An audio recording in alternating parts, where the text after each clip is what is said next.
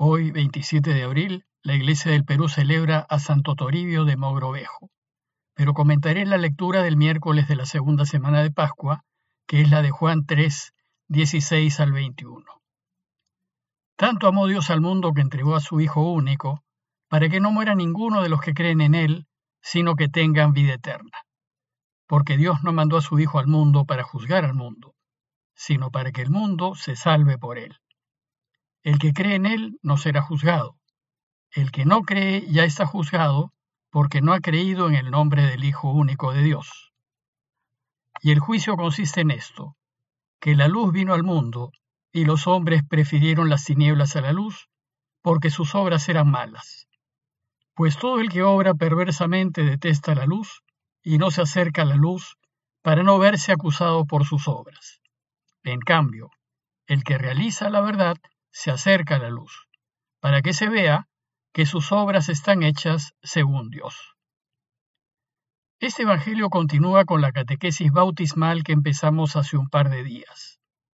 A primera impresión, el texto que les he leído parece un poco confuso, pero no lo es. Lo que hace es enseñarnos la razón principal por la cual nos conviene y nos ayuda recibir el bautismo. Lo primero que hace el texto es explicarnos por qué el Hijo de Dios se hizo hombre. Dice el texto que tanto amó Dios al mundo, que entregó a su Hijo único, para que no muera ninguno de los que creen en Él, sino que tengan vida eterna.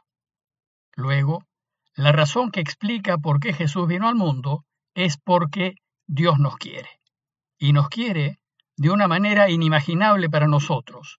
No podemos hacernos idea del infinito amor que nos tiene somos suyos, nos ha hecho a mano, somos como la niña de sus ojos. También, evidentemente, ama todo lo demás que ha creado, pero a nosotros, hombres y mujeres, nos ama de manera especial. Y como nos quiere infinitamente, su mayor deseo es que vivamos y seamos felices. El texto lo dice claramente. El Hijo se hizo hombre para que no muera ninguno, sino para que tenga vida eterna. Y a este fin, Jesús va a enseñarnos aquel camino que nos lleva a la vida. Dios pues no quiere que muramos, pero aquí es necesario hacer una aclaración. El texto no se refiere a la muerte física, a la natural, a la biológica, pues la muerte física es parte de la vida en este mundo y es algo natural. Como comenté en alguna ocasión anterior, todo lo que es biológico, como nosotros, nace, crece, se reproduce y muere. Todo lo biológico tiene inevitablemente que morir. Es la condición de toda criatura. Por tanto, no podemos pedirle a Dios que nos libre de la muerte física. Pero como saben, hay otra muerte que es la muerte del alma. Esta muerte es la verdadera muerte. Y de esta muerte es que Dios quiere liberarnos. Les explico brevemente. En la muerte física, lo que muere en nuestro cuerpo, una parte de nosotros. Pero luego de la muerte del cuerpo, permanece nuestra alma, que es inmortal. Pero la vida no termina con la muerte física. Después de esta vida, la existencia continúa por toda la eternidad. Sin embargo, para resucitar y volver a existir, nuestra alma tiene que recuperar su cuerpo, y a esto se le llama la resurrección de los cuerpos. Y el cuerpo que va a recuperar, si bien es nuestro propio cuerpo, porque seremos las mismas personas, será perfecto, glorioso, sin defectos ni limitaciones e inmortal. Y al resucitar, la existencia que tendremos después de la muerte física continuará de dos maneras. O viviremos para siempre con Dios, y eso significa cielo, felicidad eterna, y es en realidad la verdadera vida, pues es eterna, o viviremos para siempre, pero sin Dios. Y eso significa infierno, desgracia eterna, y esta es en realidad la verdadera muerte. A esta manera de existir para siempre sin Dios se le llama muerte del alma. Y de esta muerte es que Dios nos quiere librar, pues su deseo es que vivamos para siempre con Él en felicidad eterna y total. Ahora bien, Sucede que somos nosotros en esta vida terrena quienes decidimos cómo queremos que sea nuestra existencia futura. Y esa existencia futura la vamos decidiendo diariamente en las decisiones que tomamos a lo largo de la vida. Es decir, somos nosotros y no Dios quienes decidimos si viviremos en cielo o viviremos en infierno. Dios pues no nos manda al cielo ni nos manda al infierno. Nosotros decidimos nuestro futuro, pues Dios nos ha creado libres para decidir nuestro destino. Ahora bien, como el deseo de Dios es que vivamos para siempre, Él va a querer que siempre elijamos lo que nos hará eternamente felices. Pero como somos libres, no nos puede obligar a elegir lo que Él quiere. Nosotros podemos libremente elegir o lo que Él quiere o lo que Él no quiere. Y si elegimos lo que Él no quiere, no nos puede castigar, porque si nos castiga por elegir lo que Él no quiere, no seríamos libres. Lo que sucederá es que nos chocaremos con la vida misma y terminaremos mal. Entonces, a fin de enseñarnos a vivir acertadamente, es decir, a fin de enseñarnos a elegir aquello que nos lleva a la vida, el Hijo se hace hombre. Jesús vino a enseñarnos que si queremos vivir para siempre, debemos siempre elegir la verdad, nunca mentir, porque la mentira nos separa de Dios, que es verdad. Siempre elegir lo que es justo y nunca aprovecharnos de los otros, porque Dios es justicia. Y elegir siempre lo que da vida, procurando que los demás vivan y vivan con dignidad. Es decir, siempre elegir hacer el bien, ayudar, servir. Jesús vino a enseñarnos que hay que vivir siempre a la luz de Dios, eligiendo lo correcto, esto es, eligiéndolo incluso aunque perdamos. Pero el texto de hoy dice que la luz vino al mundo, pero los hombres prefirieron las tinieblas a la luz porque sus obras eran malas. Lo que sucede es que todo el que obra mal detesta la luz y no se acerca a la luz para no verse descubierto por sus obras. En cambio, el que obra el bien, y conforme a la verdad, se acerca a la luz, para que todos vean que sus obras están hechas según Dios. El problema es que el que obra el bien es luz, y vivir obrando el bien no solo es muy difícil, sino que hace que el mundo nos quiere eliminar porque nos volvemos un estorbo para la deshonestidad, la injusticia y la corrupción, porque los delatamos.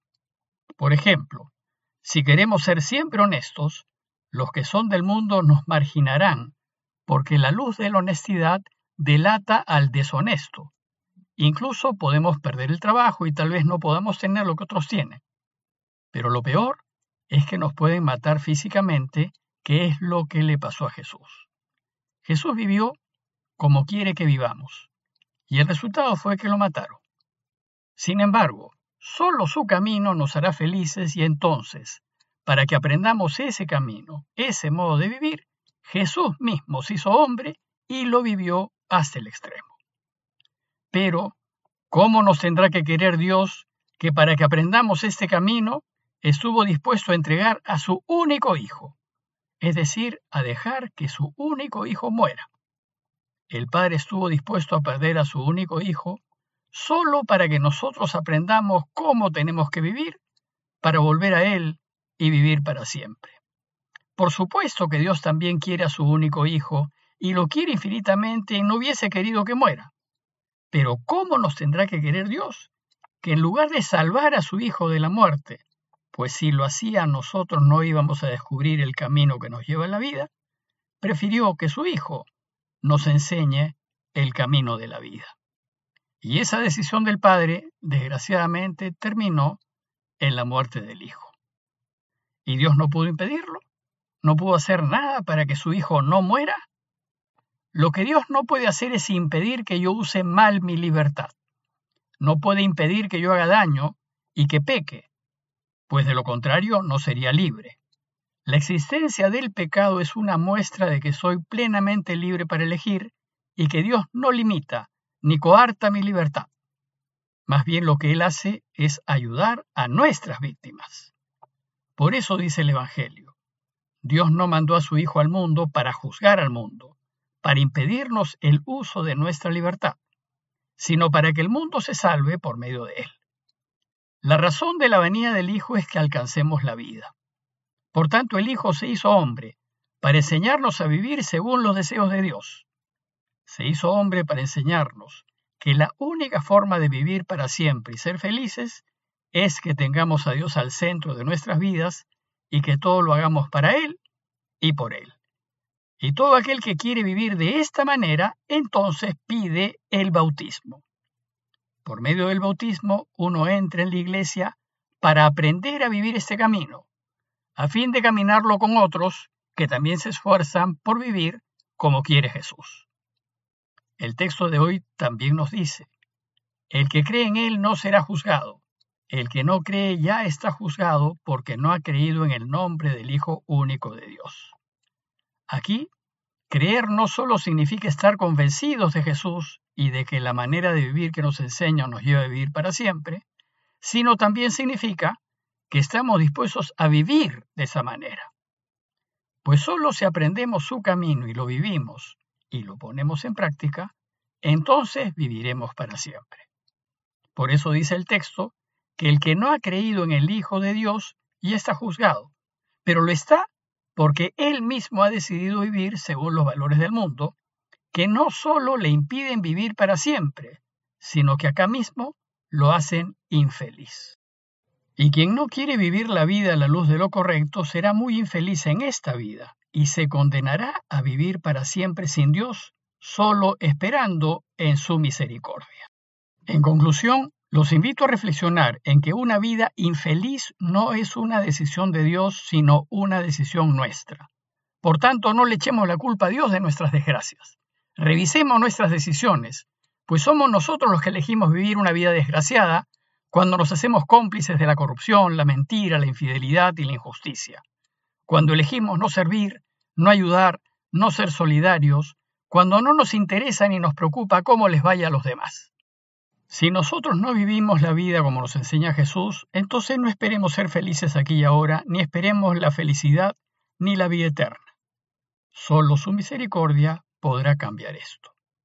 Pidámosle al Señor su ayuda para vivir nuestro bautismo con radicalidad, esforzándonos por vivir de la manera como Él nos enseña. Parroquia de Fátima, Miraflores, Lima.